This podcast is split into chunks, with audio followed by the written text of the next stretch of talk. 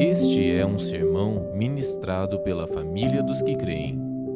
Toda a Escritura é inspirada por Deus e útil para o ensino, para a repreensão, para a correção, para a educação na justiça, a fim de que o homem de Deus seja perfeito e perfeitamente habilitado para toda boa obra. Que sejamos continuamente edificados na palavra, para a glória de Deus, para os interesses de Cristo e para o bem do mundo. Bom dia, irmãos! Graça e paz, vocês estão felizes, amém? Então hoje é domingo de Pentecostes, o dia que na tradição cristã nós relembramos de quando o Espírito foi derramado sobre o povo de Deus, cumprindo a promessa de Deus e dando a origem à igreja. O, a palavra Pentecostes era uma festa que ocorria, mas isso veio do número 50. 50 dias após a Páscoa, o evento da ressurreição de Cristo, o Espírito é derramado sobre os discípulos. Escolhi como tema central a promessa. Vamos dizer juntos? domingo de Pentecostes. Por quê? Porque essa promessa percorre todas as Escrituras e ela trata também de um anseio do coração de Deus habitar entre os homens. Uma coisa curiosa é que, por uma falta de uma compreensão correta da narrativa bíblica, muitos cristãos têm a esperança de morar no céu. Contudo, as Escrituras dizem que Deus tem o desejo de morar na terra pode ver que pode estar tá correndo um fluxo errado aqui. Crentes querem ir para o céu, Deus quer vir para a terra. Então a gente precisa alinhar nossa a esperança à luz da escatologia bíblica. Então é a promessa de que Deus habitaria nos homens e entre os homens. Atos capítulo 2, versículo 1. E cumprindo-se o dia de Pentecostes, estavam todos concordemente no mesmo lugar. E de repente veio do céu um som, como de um vento veemente e impetuoso, e encheu toda a casa em que estavam assentados. E foram vistas por eles línguas repartidas como que de fogo, as quais pousaram sobre cada um deles.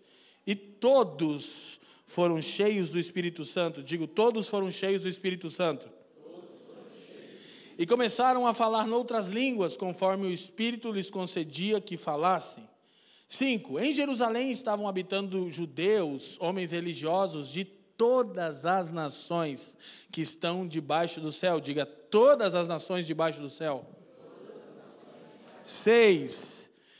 E quando aquele som ocorreu, ajuntou-se uma multidão e estava confusa porque cada um os ouvia falar na sua própria língua, e todos pasmavam e se maravilhavam, dizendo uns aos outros: Pois que não são galileus todos esses homens que estão falando? Como, pois, os ouvimos cada um na nossa própria língua em que somos nascidos? 9. Pardos e medos, elemitas, e os que habitam na Mesopotâmia, Judéia, Capadócia, Ponto e Ásia, Frígia, Panfilha, Egito, Líbia, Cirene e forasteiros romanos, tanto judeus quanto prosélitos. Verso 11: cretenses e árabes, todos nós temos ouvido em nossa própria língua falar das grandezas de Deus.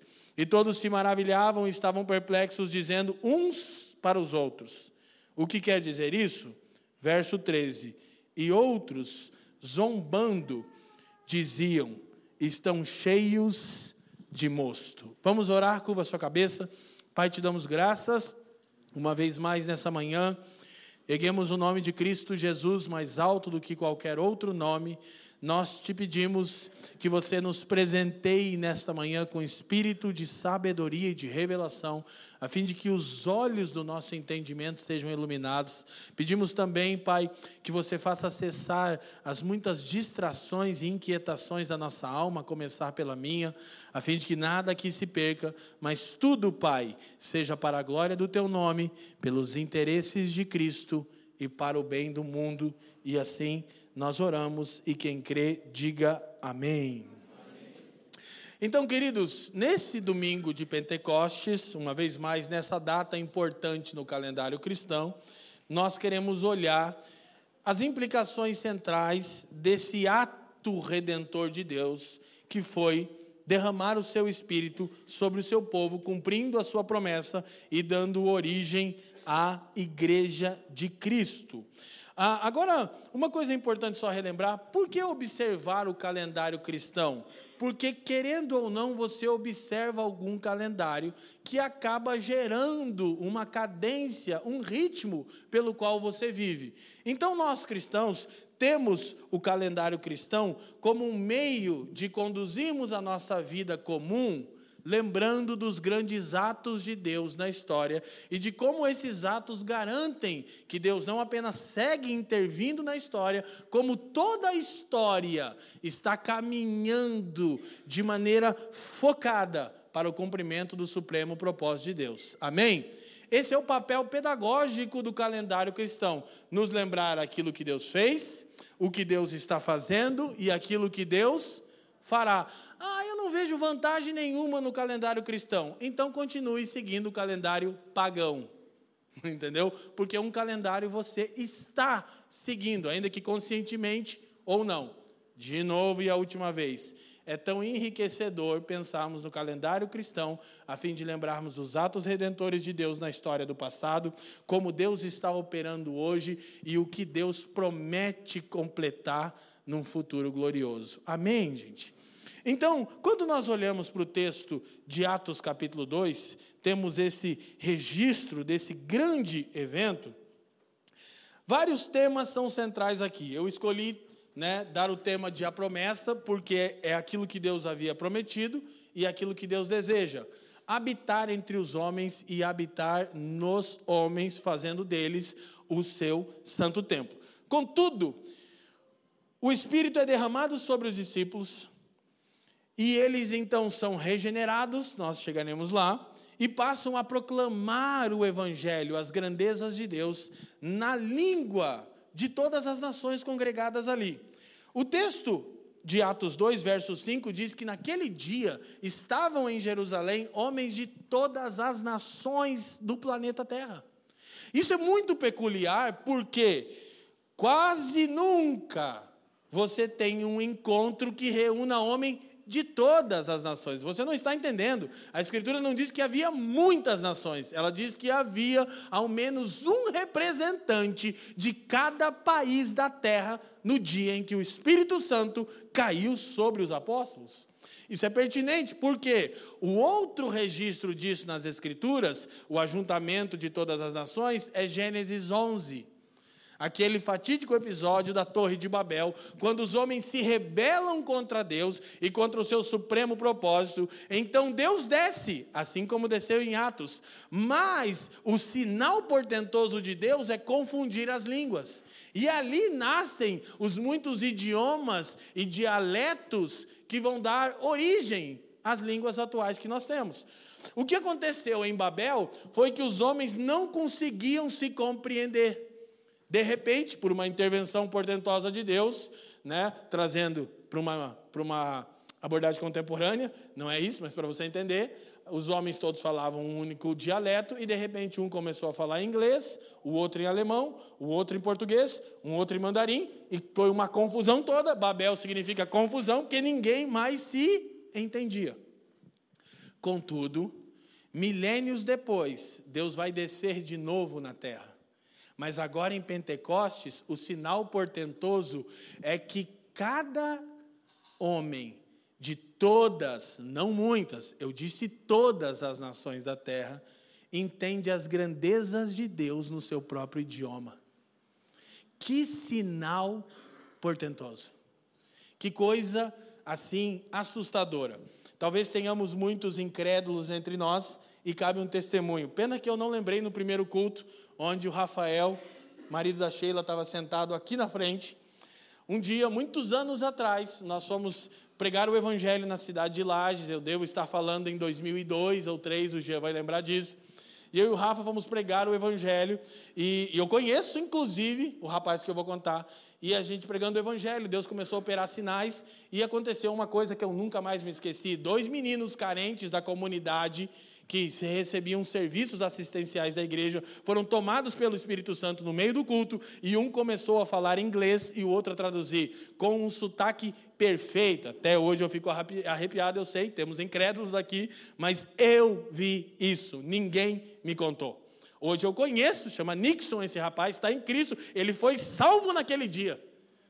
Eu fiquei de queixo caído, não apenas de ele falar inglês, com o sotaque que ele falava e o outro traduzia falando em nome do Senhor.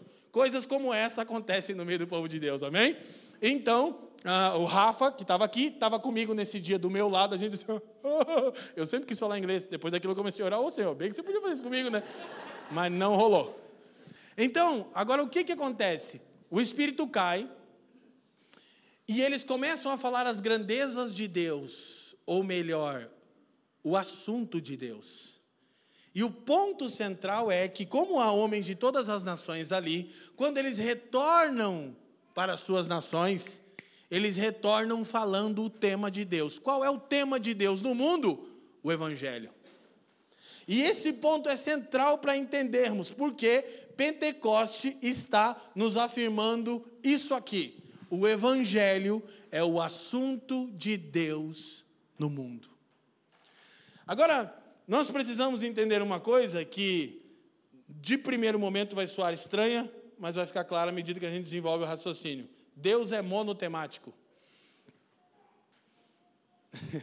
Há dias atrás, alguém me disse: a igreja precisa falar mais sobre racismo. Calma, para você não passar vergonha, deixa eu terminar o raciocínio. Eu disse: não. Precisa, pastor? Não precisa. A igreja precisa falar ainda mais sobre o Evangelho. E o Evangelho tem sim algo a dizer sobre o racismo. Quem está me entendendo? Então, Deus é monotemático, e por implicação e consequência, a igreja é monotemática. Então, o assunto de Deus no mundo, depois do derramar do Espírito Santo, no dia de Pentecostes, este domingo em que relembramos esse fato, faz com que o tema de Deus se espalhe entre as nações, que é o Evangelho. É esse o assunto que Deus quer falar com o mundo. Então, escuta, diga comigo: Deus é monotemático. A igreja, por implicação, é monotemática.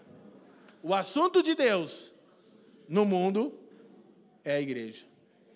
Ah, é o Evangelho. Desculpa, viu? Presta atenção, varão. Então, olha só.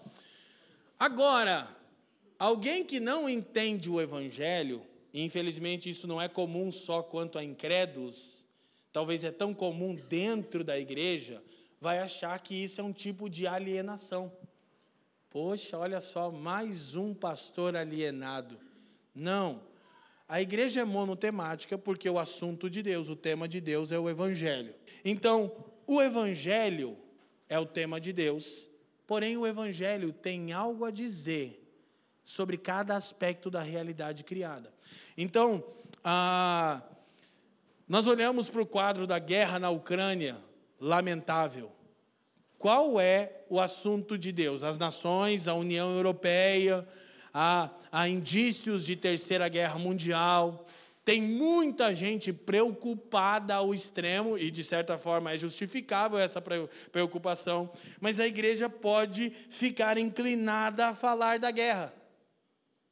Não. O tema de Deus é o Evangelho.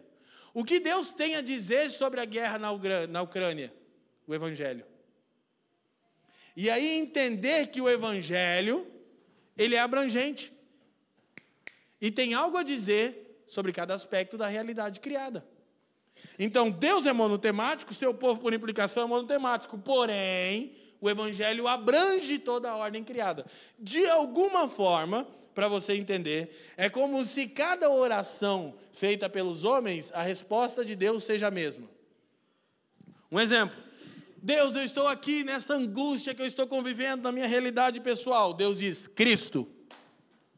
Aí alguém ora, Senhor, a guerra na Ucrânia, milhares de pessoas sofrendo injustamente. Deus diz, Cristo. Senhor, o racismo cresce de maneira absurda nos nossos tempos. Deus diz: Cristo. Senhor, aquela pessoa está com uma enfermidade. Deus diz: Cristo. Porque Deus é monotemático. Agora, em Cristo, nós temos sim uma resposta plausível, abrangente, profunda para todas essas questões complexas da existência humana que eu disse aqui. O nosso problema é que nós reduzimos o evangelho, mas ele é abrangente. Então, o tema de Deus se espalha no mundo. Ok? Porque o Evangelho é o assunto de Deus no mundo. O Espírito desce, então, sobre os discípulos, desce naquele contexto, os discípulos pregam o Evangelho, todas as pessoas compreendem o Evangelho, voltam para suas nações, falando do assunto de Deus. Só para relembrar, enquanto a gente tenta resgatar ali, o que é o Evangelho na sua abrangência? O Evangelho é a boa notícia da salvação de Deus. Diga comigo, Evangelho é boa notícia. Ele afirma que Deus salva pela graça, mediante a fé. Tal ação é iniciativa exclusiva dele, ou seja, as pessoas só se tornam redimidas por causa da graça de Deus e não pelos seus próprios méritos ou desempenho. Amém? O Evangelho, que é o tema de Deus no mundo, também afirma que Deus salva para restabelecer seu domínio e sábia soberania sobre toda a criação. Deus está salvando a criação por, um completo, por completo. E para devolver aos homens que foram salvos um lugar de autoridade, de participação, de cooperação no eterno propósito de Deus.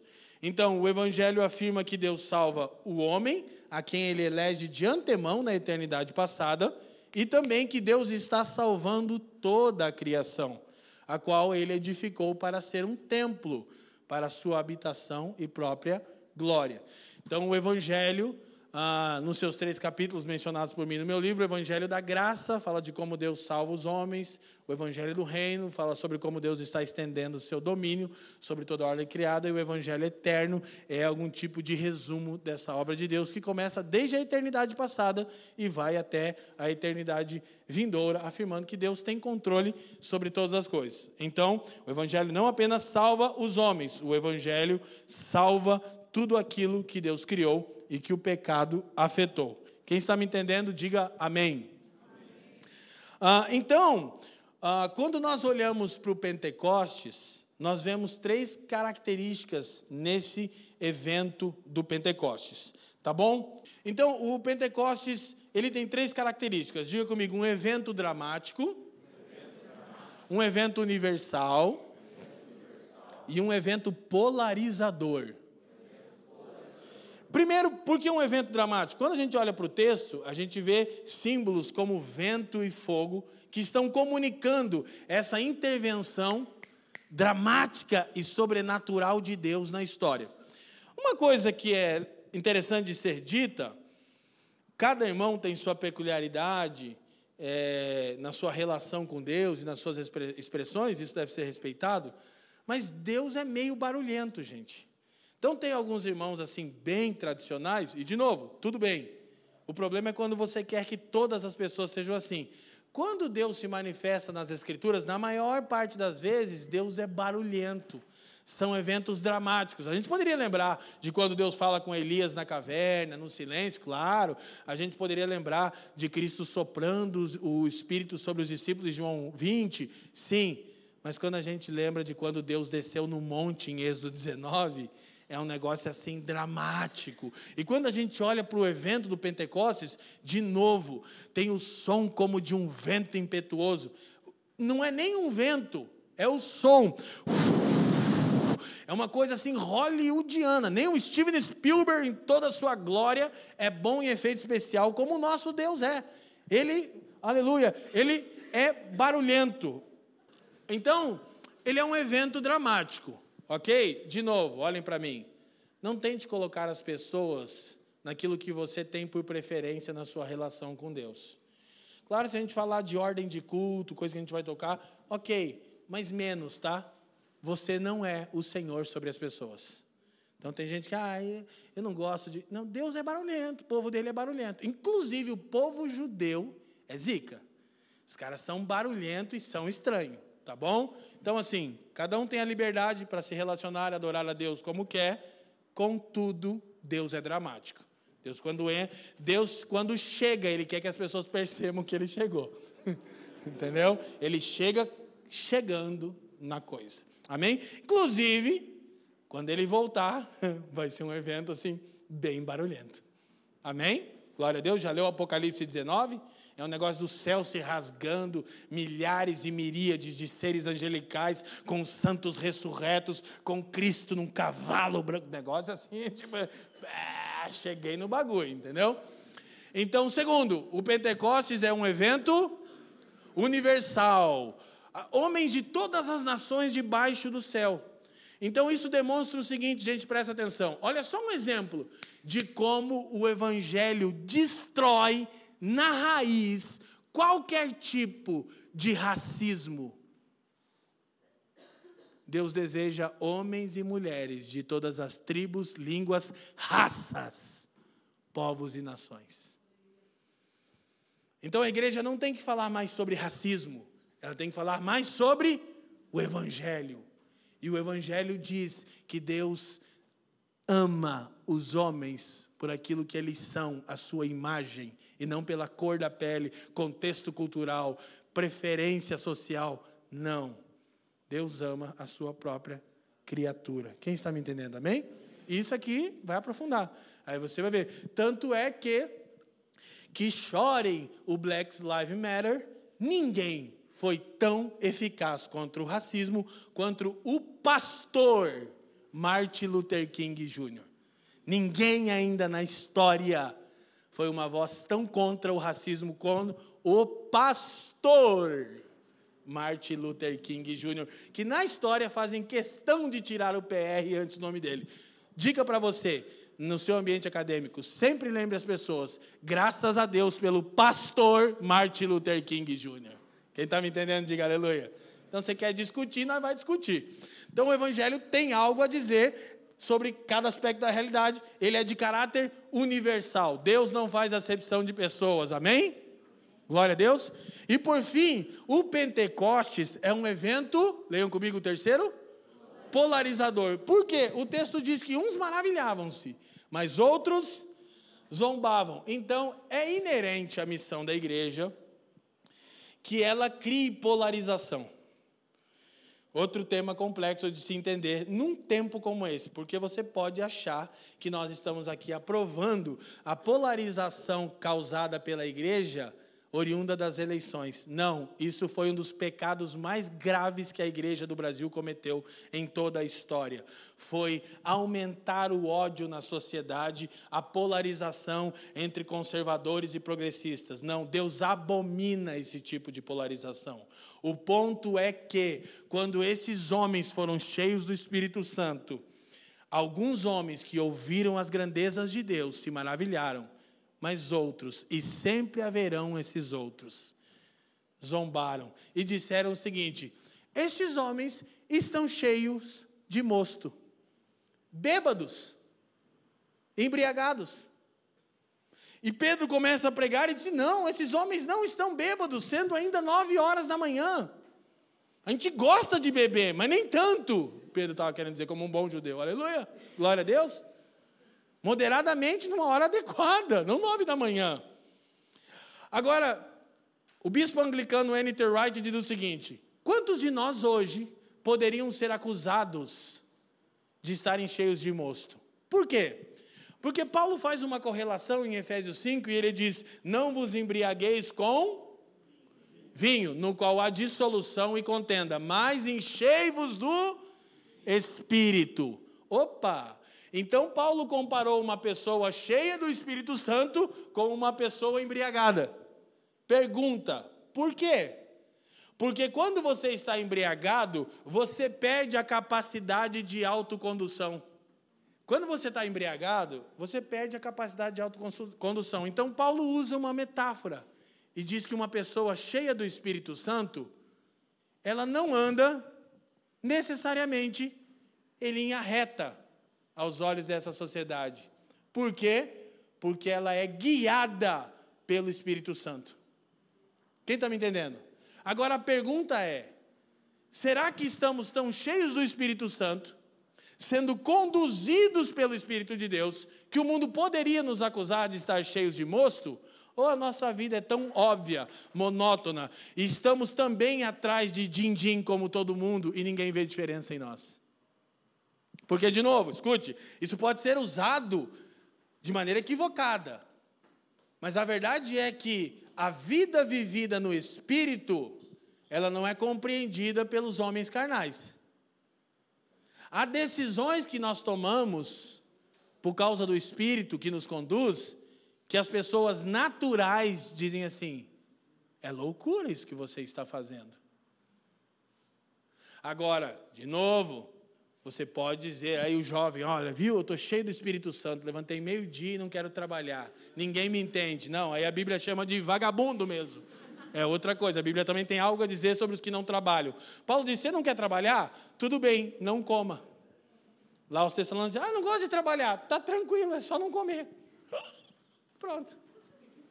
Agora, eu estou falando de pessoas que andam na cadência do Espírito Santo. E que por vezes tem um tipo de comportamento que faz com que as pessoas acham que você está louco ou embriagado. Porque você não está andando na mesma direção, da mesma forma que as pessoas naturais andam. Última vez eu vou dizer, é, você pode torcer o que eu estou dizendo mas está bem claro que eu não estou dando espaço para ninguém viver nas suas próprias paixões e interesses e dizer que é o Espírito Santo. Não, a gente poderia testemunhar muitos de nós decisões que já tomamos e que não são decisões que a maioria das pessoas compreende. Eu, eu não fico tão perplexo quando um incrédulo me acha cheio de mosto. Entenda-se, conduzido pelo Espírito. Eu fico quando crentes me acham cheio de moço, que é mais comum. Dias atrás, um pastor, me achando cheio de moço, fez a segunda pergunta para mim: Você não acha que deveria fazer algo para manter o lugar que você alcançou no Brasil? Eu disse: Que lugar? Ele disse: Cara, você pregava nas grandes conferências, você sentava com A, B, C e D. E eu não tenho mais visto você nesse meio. Você e você parece que não está nem aí. Eu disse, parece?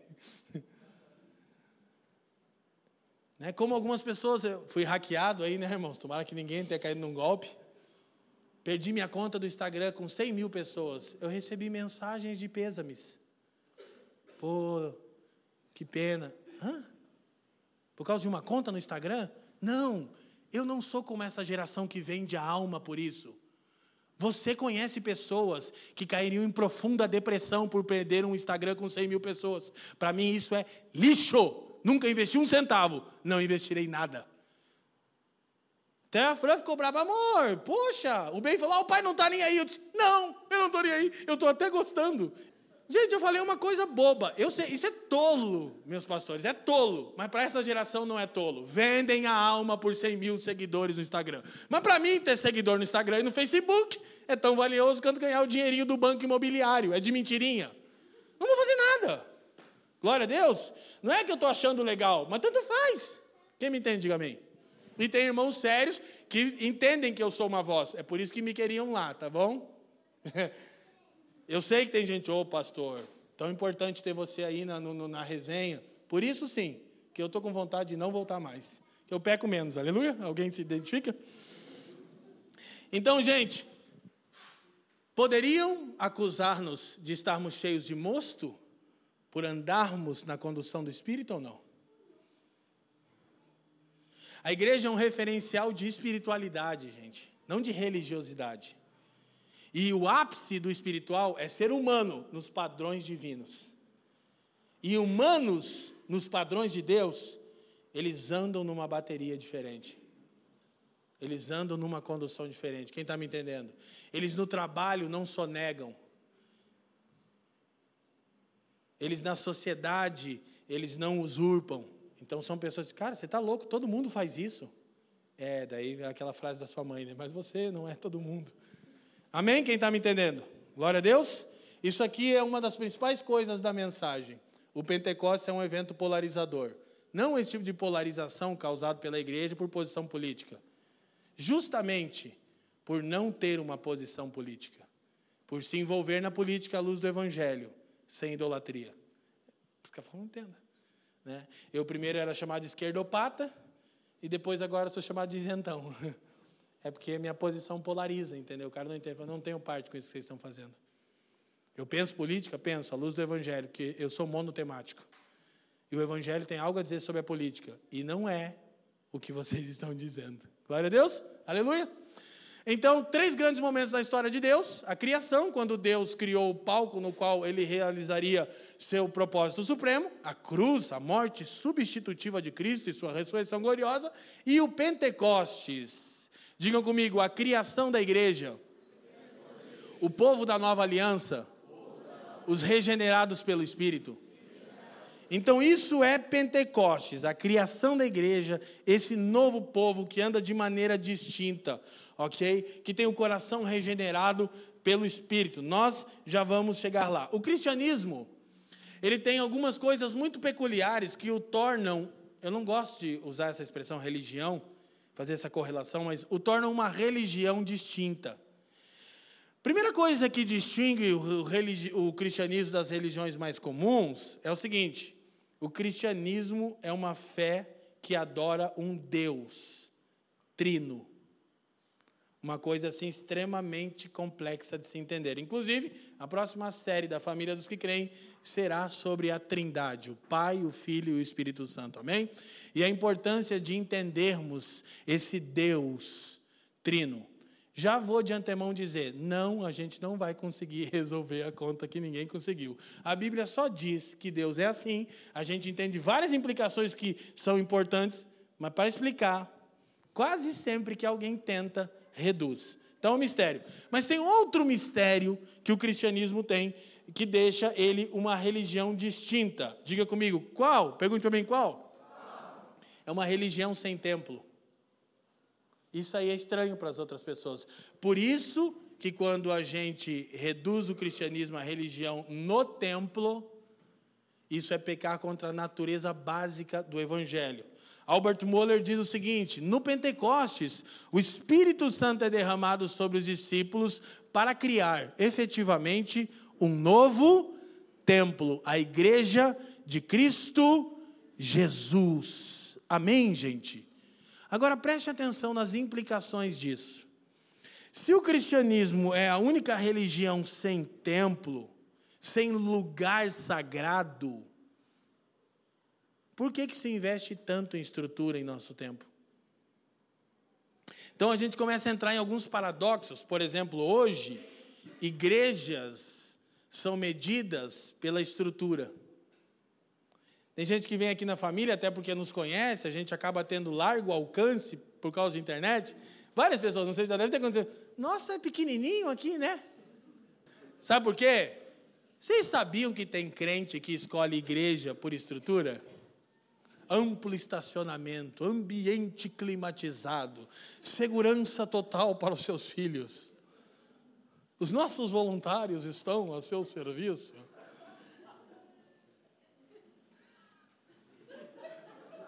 Está rindo, né? Você está rindo? Escuta uma coisa. É outra coisa que me polariza de vários pastores. Decidimos investir mais em pedras vivas do que em tijolo e cimento. Por exemplo, agora a gente está num problema. Qual o problema nosso? A gente precisa de um espaço novo. Aleluia, glória a Deus, pastor viu, amém. Qual é a principal crise nossa? Ai, cara, um aluguel desse preço aqui dava para fazer coisa com esse recurso, hein? Mas a gente ainda segura no máximo, tá num aquela reforminha na casa, melhora o cômodo, empurra o drywall para lá, bonito, porque a estética também pode glorificar a Deus, agradável, ninguém é franciscano, não estou fazendo apologia à pobreza, mas estou dizendo que, na minha opinião, e eu pago a conta, é um escândalo milhões de reais serem investidos em templos, porque o cristianismo é uma religião sem templo, e eu acho sim um absurdo 300, 400, 500 mil reais num painel de LED. Aleluia, glória a Deus. Então, nós não temos um templo, a gente não tem um espaço sagrado. Isso aqui é o prédio maravilhoso, lindo, para nos servir. Precisamos de outro. Glória a Deus de novo. Ai, pastor, você falou. Não, querido. É sempre manter o bom senso. E a igreja moderna perdeu o bom senso. Milhões de reais são investidos em estrutura, quanto ao redor dessas igrejas, crianças passam fome. Quer que eu vá nas megas igrejas e te aponte onde é que estão as áreas carentes? Eu posso fazer isso. Isso pesa contra essa igreja. Inclusive, daí quando se reúne os pastores, quem é o respeitado? O do mega templo. Porque ele é tipo um empresário que construiu um mega templo. Na minha ótica, pesa contra você no dia do Senhor. Eu não terei coragem, jamais, de investir mais em tijolo e cimento do que em pedras vivas. Aleluia? Glória a Deus. Então, a gente tem até crise aqui. Bom, Deus abençoe. O drama das Escrituras qual é? É que Deus está procurando um lugar de habitação. Amém? Diga, Deus procura um templo. Diga, Ele já encontrou. Então, quando olhamos para o Êxodo, para o início da narrativa bíblica, é o tabernáculo. No período dos reis é o templo. Na nova aliança nós temos a igreja. O que, que a gente aprende aqui? Quando Moisés termina o tabernáculo, o texto diz que ele acabou a obra e a nuvem de Deus cobriu o tabernáculo. Deus está sinalizando: eu quero habitar entre os homens, eu quero habitar nos homens. Isso é Pentecoste, gente. O anseio de Deus. Depois a gente chega no período dos reis, e aí nós temos os templos, em especial o templo construído por Salomão, o filho de Davi, ou seja, o tipo de Cristo que construiu o templo. E quando Salomão termina o templo, segunda de Crônicas 5, diz o seguinte: E então sucedeu que a casa, saber a casa do Senhor, se encheu de uma nuvem. De novo, Deus enche o templo de Salomão, sinalizando isso. Eu desejo habitar entre os homens. Porém, o tabernáculo e o templo eram apenas figuras simbólicas do desejo de Deus. Quando Deus encontra o seu verdadeiro lugar? Em Pentecostes. Quando o Espírito Santo vem sobre os discípulos e eles se tornam, como diz Paulo, santuário dedicado ao Senhor a habitação de Deus no Espírito.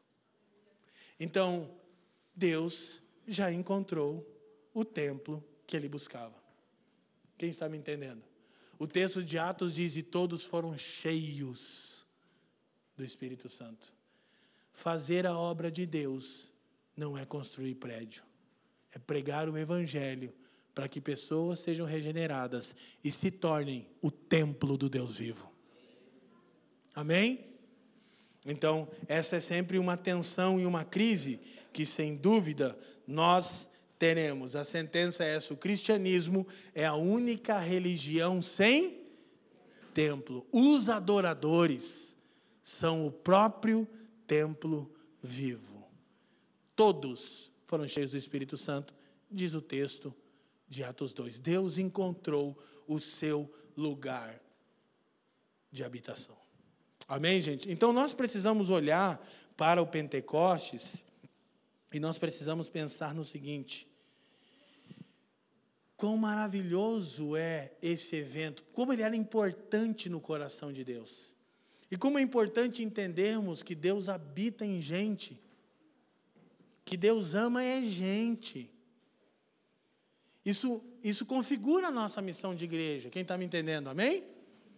Então, o Espírito a obra do Espírito, de maneira uh, mais genérica, nós poderíamos falar dessas três ações. O Espírito vem sobre os homens, primeiro, para regeneração do coração. Então eu quero dizer a todos que estão aqui, os que estão em Cristo e os que não estão. Talvez você simpatize com a igreja, talvez você até tenha uma inclinação a gostar de Jesus Cristo e achar que a Bíblia tem algumas ideias interessantes isso não faz de você um cristão. A primeira coisa que precisa acontecer com um homem ou uma mulher é ter o seu coração regenerado. Entender que o nosso coração, outrora alheio de Deus, era na verdade uma plataforma de idolatria. Como bem disse o reformador João Calvino, o coração do homem é uma fábrica de ídolos. Então a gente sofre um outro problema hoje: cristianismo nominal. Eu sou crente, eu sei A Carla Pérez também. O Bolsonaro também. A Gretchen também é crente. Quem está me entendendo, diga amém. Nós precisamos de um coração regenerado. Sabe que eu vou dizer uma coisa absurda para vocês agora? Talvez não tanto. Eu creio nas Escrituras porque, ponto final, eu creio nas Escrituras. Mas eu creio no Evangelho, primeiramente, antes de qualquer razão, por causa daquilo que Deus fez em mim. Que é uma conta muito óbvia. Ninguém poderia ter transformado meu coração. Ideia nenhuma, filosofia nenhuma, crença nenhuma poderia ter tirado o Leandro de 22 anos atrás de um lamaçal de pecado e colocado no meu coração desejo por amar a Deus e o próximo. Em mim mesmo eu odiava a Deus e cada um de vocês. e vocês também odiavam a Deus e todas as pessoas aqui. Mas o nosso coração, daqueles que creram, foi regenerado. Você já não entrou naquela resenha assim quando a gente sofre, né? no Evangelho, muitas coisas acontecem com a gente. Você não quer meio que largar Deus e a igreja, você não entra no, mas você não consegue, né?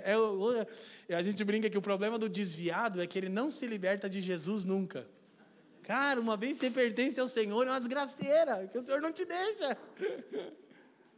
Eu já entrei nessas crises moralistas, tipo, eu não quero mais, eu quero chutar o balde, mas não consigo. E o cara, por que, que eu não consigo me entregar mais a uma vida de pecado? Simples, o Espírito Santo transformou meu coração. Está fazendo isso constantemente, já vamos chegar ali no segundo ponto.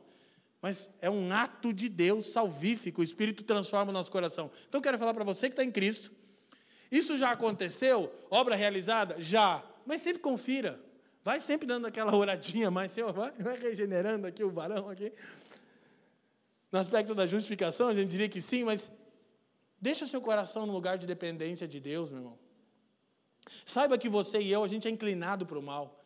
A gente é inclinado para a inveja. A gente é inclinado para a autopreservação. Sim ou não, gente? E se você é desses que gosta de Jesus, da igreja, e acabou de descobrir que isso não faz de você um cristão, hoje você pode orar e dizer: Espírito Santo, regenera meu coração. Eu quero nascer de novo. Amém? Não necessariamente eu estou tentando estabelecer ordem na ação de Deus por intermédio do Espírito, mas a segunda ação do Espírito é, leiam comigo, santificação e capacitação. Então, a pri primeira evidência que o seu coração foi regenerado é que você se inclina para as coisas santas de Deus. Então, o primeiro aspecto da santificação é que nós estamos sendo purificados do pecado. Amém? Então, um cristão não é alguém que não peca, o cristão é alguém que tem a unção e a graça do Espírito Santo para lutar contra o pecado constantemente. Então, primeiro, ser santo ou santificado é um privilégio purificação dos nossos pecados. Segundo, há aqui uma responsabilidade. Por quê? Na antiga aliança, onde a gente tratava de símbolos, haviam várias coisas santas. O tabernáculo era santo, os sacerdotes eram santos, tinha panela santa. Aleluia, sabia? Tinha panela, essa panela aqui é santa. Por que, que ela era santa? Porque ela era usada exclusivamente para o serviço de Deus. Então, ser santo ou santificado, primeiro, é o privilégio de estar recebendo constantemente em Cristo purificação dos pecados. Amém? Graças a Deus, gente. Segundo, é a responsabilidade de entendermos que quando Deus diz que algo ou alguém é santo, significa que ele foi colocado à parte para o serviço exclusivo de Deus. E aí a pergunta é: você é santo nos dois sentidos? Que tem gente que acha uma maravilha ser purificado de pecado. Mas enquanto devotar a sua vida para o serviço exclusivo de Deus, não quer. E, de novo, serviço exclusivo de Deus é muito abrangente, tá? Ninguém está falando sobre você ser necessariamente um pastor, teólogo, músico de igreja. Não, não. A gente está falando sobre aquele mantra que a gente usa aqui na família de Deus. Vivemos, família dos que creem, vivemos para a glória de Deus, pelos interesses de Cristo e para o bem do mundo. Então é entender que há esse privilégio de purificação de pecados, mas há a responsabilidade de que algo ou alguém santo, por último, é colocado à parte para o serviço sagrado de Deus. Quem está me entendendo, amém? Então aqueles homens foram cheios do Espírito Santo, seu coração foi regenerado, eles foram, eles entraram num processo de santificação. O Espírito que nos santifica também nos capacita para cumprir a missão de Deus e também para obedecer os mandamentos de Deus. Deus é tão maravilhoso que, dito de maneira bem simples assim, a obra toda de Deus é a seguinte: Deus sempre quis um povo que amasse os seus estatutos e mandamentos. Quem me entende, diga amém. Aí Deus escolheu Israel. Só que o problema de Israel é que o coração de Israel era duro, Deus disse. Aí Deus falava: Olha, eu quero que vocês cumpram o meu mandamento. Israel dizia Amém. Aí, dois minutos depois, já estava desobedecendo a Deus. Aí, a história de Deus com Israel é essa. Só que aí Deus, daí Deus falou assim: é, vou, vou fazer de outro jeito. que tem a ver com o Pentecostes. Lá em Ezequiel 36, para quem gosta de ler a Bíblia e aprender. Deus, eu vou fazer o seguinte: fazer uma nova aliança com vocês. Porque toda hora que eu falo o que eu quero, vocês dizem amém, mas não fazem o que eu quero. Por quê? Porque o coração de vocês é pecaminoso. Então eu vou resolver o problema. Como? Eu vou mudar o coração de vocês. Eu vou transformar o coração de vocês e vou depositar o meu espírito, e o meu espírito vai capacitar vocês a obedecerem os meus mandamentos. Deus faz tudo, glória a Deus. Então, nisso está a capacitação para obedecer os estatutos e juízos de Deus, Ezequiel 36, 24 a 27. Mas está também o empoderamento para a missão. Porque muitos de nós acreditam que a unção do Espírito necessariamente apenas está atrelada a uma manifestação mais emocional, emotiva, que pode fazer parte, ou, ou, a, ou, ou a um dom espiritual ali portentoso manifestado, mas essencialmente o Espírito vem sobre nós para que testemunhemos a respeito de Cristo Jesus. É isso que Atos 1,8 vai dizer. Mas recebereis o poder ao vir sobre vós o Espírito Santo e ser-me-eis minhas testemunhas. Eu disse no primeiro culto que no começo da caminhada eu orava muito pela unção de Deus, eu queria unção de Deus, eu pensava que a unção de Deus era só os milagres, os sinais, a galera rolando no chão, e eu dizia, meu Deus, todo mundo caía nos cultos, depois eu descobri que uns caíam na carne, né? Mas aí, comigo não dava nada, e eu entrei num jejumzão lá, porque eu queria o Espírito Santo, eu queria sentir, eu queria muito sentir, né? Eu sou sensitivo, né? Eu sou cara assim, os irmãos já viram, né? Sou um negócio assim. Ah! E aí, um dia orando ao Senhor, jejum, trabalhava numa, numa marcenaria, mexendo com cola e jejuando. Você imagina? É, visão eu não tive, mas eu tive visagem. Meu patrão, o que, que eu acho que eu estou vendo Deus? Eu acho que. E aí, um dia eu orando, eu desisti. Eu falei, Senhor, eu estou cansado de buscar unção. Parece que todo mundo tem unção, porque eu atrelava unção só a manifestação, barulho. Tal. E aí o Espírito Santo falou no meu íntimo, Atos 1, 8. Para mim era novo, não conhecia a Bíblia. Estava lendo a Bíblia bastante, né? Aí eu abri, recebereis poder ao descer sobre vós o Espírito Santo e vocês vão ser minhas testemunhas. Aí eu falei, ah, então o Espírito não vem sobre mim para que eu sinta, grite, role no chão, sinta o calor. Tudo bem. O Senhor falou, não, não, é para te capacitar a falar do meu tema no mundo do Evangelho. Né? Agora eu já atualizei o que Deus falou comigo, que naquela época eu não tinha esse entendimento. Você pegou, né? E aí, pela misericórdia de Deus, eu tenho 22 anos pregado o Evangelho e nunca fiz isso sem a unção. Muitas pessoas acham que muitas vezes eu prego sem unção. Eu nunca preguei sem unção, porque eu não posso fazer isso. Eu, eu não consigo comunicar as virtudes de Deus sem unção. Lógico que eu parei de medir a unção, né? Eu tinha um termômetro de unção. E esse culto foi mais ungido, esse culto foi menos ungido. Quem nunca que atire a primeira pedra, né? A unção é a capacidade. Inclusive, Deus unge pessoas para a área da arte, para a área da música, para a área da política, para a área da teologia, e vai embora. Sem unção não tem como a gente cumprir nossa missão, amém? E também a gente quer todos os dons. E por fim, o último ato né, da, da operação do Espírito Santo é a glorificação. É quando Cristo retornar e nós recebemos o novo corpo, tudo aquilo que é mortal e pecaminoso em nós será tragado pela vida de Cristo. Amém? Então, aqui a gente tem basicamente ah, os passos da obra do Espírito em nós: regeneração, santificação, capacitação e glorificação. Lembrando que é muito bom a gente orar sobre isso nessa semana. Essa semana de Pentecostes, né, a gente pensar nesse desejo de Deus. Por fim, o propósito do Pentecostes, para chegarmos à nossa conclusão. O dom de línguas. Então você viu que no texto de Atos 2, o propósito era permitir que todos os presentes compreendessem o Evangelho. E o Evangelho é a boa nova de que Deus entregou o seu Filho para redimir aqueles que creem e para restaurar toda a criação que foi afetada pelo pecado. Amém? Dito dessa maneira, o Evangelho é bem simples, é bem objetivo. Então, o propósito do dom de línguas, Paulo vai repreender os irmãos lá em Corinto 14, e a gente aí entrar na discussão dos dons espirituais ou não, que não nos interessa agora é entender o seguinte: tudo que a igreja faz tem o objetivo de tornar o evangelho compreensível. Então é por isso que daí olha para o outro lado, eu estava aqui defendendo os irmãos mais, mais passionais como eu, né, mais expressivos. É por isso que, por outro lado, só emoção, pulo, grito, não torna o evangelho compreensível. Então a gente entende que o culto é um lugar de ordem, onde a gente tem que entender o seguinte: as canções têm qual objetivo? Tornar o evangelho Hã?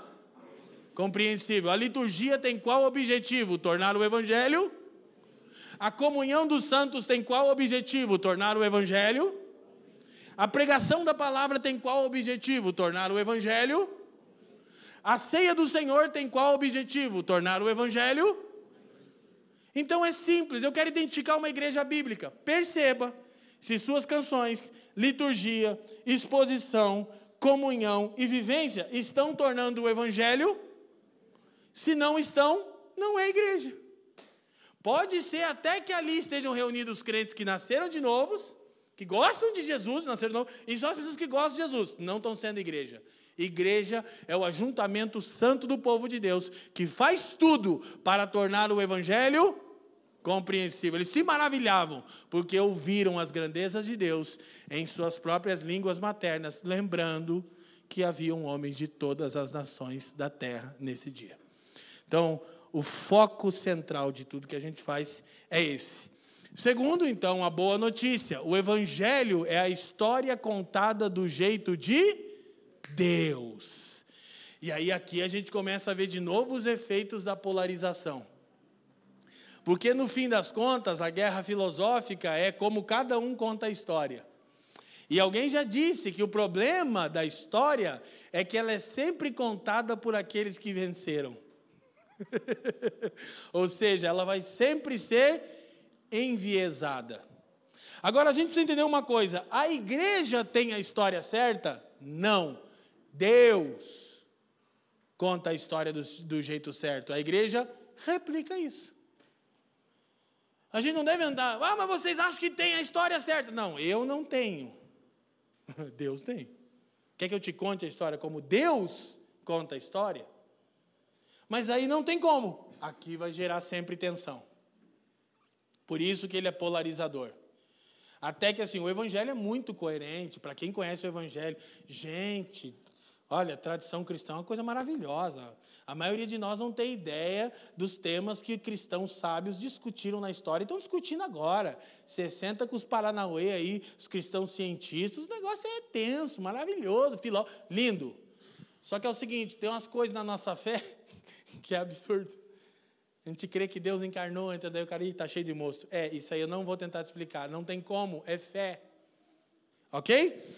E por fim, é a tradução a tarefa da igreja é traduzir o evangelho para a língua dos homens do seu tempo. Então a igreja peca quando não é capaz de traduzir. Eu não disse atualizar, eu não disse suavizar, eu não disse adaptar, eu disse traduzir o evangelho, de maneira que na discussão do racismo, o evangelho diga o que ele tem a dizer e deixe as pessoas maravilhadas com a sua resposta. De novo, né? Lembrando o racismo por essa questão aí com o Vini Júnior tal. é legal de lembrar que o Martin Luther King deu um pacal de bico na sua época. Tinha Malcolm X. Não, Malcolm X é racismo por racismo. É o seguinte: pau nos brancos, tiro, porrada e bomba. Martin Luther King, evangelho. Não, não estamos lutando contra os brancos. Nós estamos lutando para ser amigos dos brancos. E aí o mundo. Que o evangelho ele transcende. Não se luta com ideologia, contra ideologia usando ideologia. Se luta contra ideologia usando o evangelho. Aí sim, aí dá, traduz o evangelho que o Evangelho tem coisas maravilhosas a dizer. Para a gente encerrar, por fim, o resultado do Pentecostes é a, leiam comigo, família de Deus. E essa família de Deus tem um estilo de vida escandaloso. Quando a gente é igreja de verdade, que é o que o Pentecostes, o derramar do Espírito gerou, a gente escandaliza. Não porque fazemos isso intencionalmente, não porque temos prazer na polarização, mas é que parece, aos olhos de pessoas naturais, que a gente está cheio de mosto. Só que tem o seguinte: se a gente continuasse lendo o texto, e não é nossa intenção, mas eu te recomendo, do capítulo 2, Pedro vai pregar, vai haver ah, salvação em massa, e o texto vai terminar dizendo como os crentes viviam.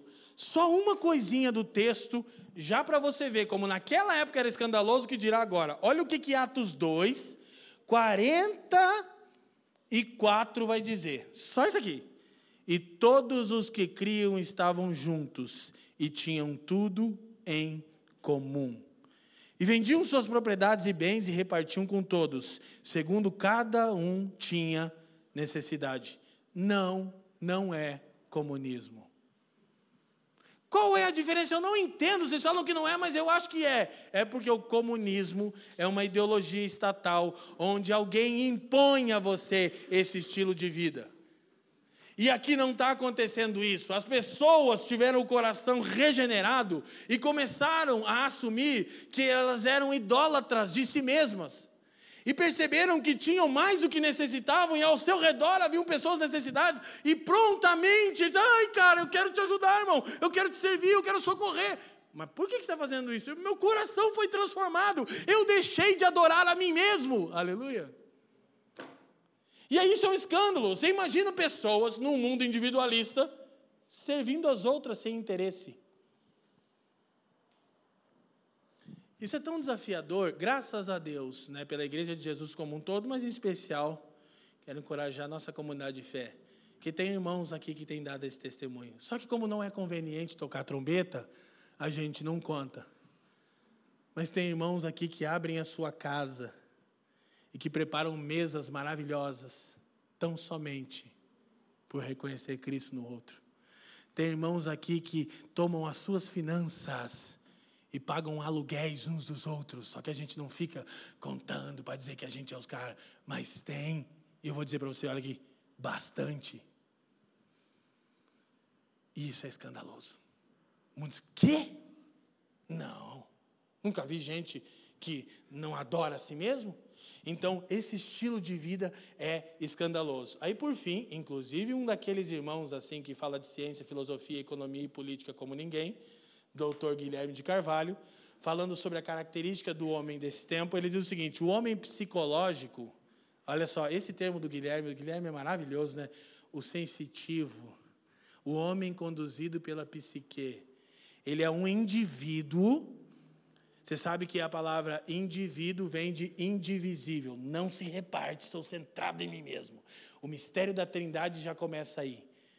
Deus é três em um, é trino, triuno, é, tudo bem, eu não vou resolver isso numa frase. Mas não é como a gente pensa. Obcecado por seu bem-estar e autoexpressão. Como as pessoas dessa era conduzem a sua vida? Eu quero me sentir bem. Olha o existencialismo de Jean-Paul Sartre e Simone de Beauvoir e de Albert Camus, que no fim da vida confessou Jesus, mas ninguém conta porque jogariam todas as obras de Albert Camus fora. Mas pouca gente diz na faculdade que o Camus, no fim da vida, disse: Jesus Cristo é o Senhor. E eu estava louco. Entendeu? Mas como querem vender a obra dele, não pode falar isso. E pela sua autoexpressão, em permanente conflito com as limitações socialmente impostas. Nascido do triunfo da mentalidade terapêutica moderna. É tudo, a mentalidade terapêutica é, não fala isso que ofende. Não faça assim, ai, você falou muito alto. Ai, é que você me ofendeu. É.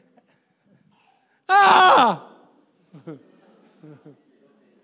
Aleluia! Glória a Deus. Ah, é, é. Aí ele continua e diz: o indivíduo que tem uma linguagem de direitos, mas não uma, eu, eternamente a sociedade me deve. Ah, ele continua e diz que articula a individualidade, mas não a comunidade, e que tem como objetivo máximo a felicidade afetiva. Eu quero ser feliz no amor. Olha para mim, isso aqui deveria ser a descrição de incrédulos. Tá bom, irmãos? Porque um regenerado pelo Espírito Santo, à luz disso, parece estar cheio de mosto. Porque ele anda na contramão disso. Um exemplo de trás para frente é que ele não entende ah, o amor ou o casamento como algo para ele ser satisfeito, mas como a chance de viver para outra pessoa, assim como Cristo viveu para você. Aí já pega pesado, né? Na nossa linguagem, a fila não anda. Glória a Deus, irmão. Então a gente poderia observar várias características, mas eu quero encerrar dizer que o povo que vivia dessa maneira distinta, diz o texto de Atos, quero chamar o time de música, e assim, assim como, olha para mim, vivendo na contramão de uma era egocêntrica. E assim, leiam aqui comigo o que, que diz o texto de Atos. Mas diga comigo, e assim, ah, tá. O que está faltando para nós cairmos na graça do povo? Talvez é que não, de novo, vai sempre ter esse, esse, essa, essa característica polarizadora. Vai chegar uma hora que o comportamento cristão vai escandalizar. Mas não é como agora, não está escandalizando porque a gente é, te, traz uma ideologia nossa para lutar contra outra ideologia, ou porque somos intolerantes, ou porque somos insensíveis. Não, vai escandalizar porque a gente anda de uma maneira diferente. Por quê? Porque o Espírito Santo regenerou nosso coração. Porque o Espírito de Deus habita em nós e nos conduz de uma maneira distinta. Quantos de nós aqui nessa manhã, para encerrarmos, orarmos e cantarmos ao Senhor, participarmos da mesa do Senhor, são sinceros a dizer: Eu preciso orar para que o Espírito Santo me encha nessa manhã? Amém? Curva sua cabeça. Pai, te damos graças uma vez mais nessa manhã. E nós queremos nos colocar voluntariamente diante de Ti, nesse domingo tão simbólico para a tradição cristã. E nós te pedimos, Senhor, e eu começo pedindo por mim mesmo, pela Fran, pelo bem, estendendo essa oração aos seus filhos e meus irmãos que estão aqui. Senhor, encha o nosso coração com o seu bendito Espírito, Senhor nessa manhã, não apenas nessa manhã, mas em todas as manhãs que sejamos cheios do Seu Espírito. Te peço também por aqueles que ainda não receberam a luz da glória do Evangelho de Jesus, que talvez estão aqui porque acham as ideias cristãs coerentes, porque conhecem cristãos coerentes, mas ainda não foram regenerados. Eu te peço, Senhor, pelo Seu Espírito, regenera o coração daqueles que você deseja nessa manhã e daqueles que te buscam. Eu quero pedir que você ore por você mesmo com as suas próprias palavras, sendo você um irmão ou sendo você alguém que não é um cristão. Mas se você deseja, se você está cansado de ser você mesmo, você pode orar e dizer: Espírito Santo, regenera o meu coração. Vamos fazer isso. Vamos pedir a regeneração do Espírito Santo nessa manhã. Aqueles que estão em Cristo peçam a santificação e a capacitação do Espírito também. E o renovar da esperança da glorificação. Pai, nós te pedimos, opere eficazmente de acordo com a Sua palavra, mediante o Evangelho de Jesus, pela atuação do Espírito. Nós precisamos de Ti e nós, nesse domingo de Pentecostes, dizemos: Vem, Espírito de Deus, venha sobre nós. Se você de fato anseia, ore e peça ao Espírito, de uma maneira simples. Não seja tão filosófico agora, não seja tão teológico, não que nós vamos deixar uma coisa para ter a outra, mas por vezes temos tantas questões.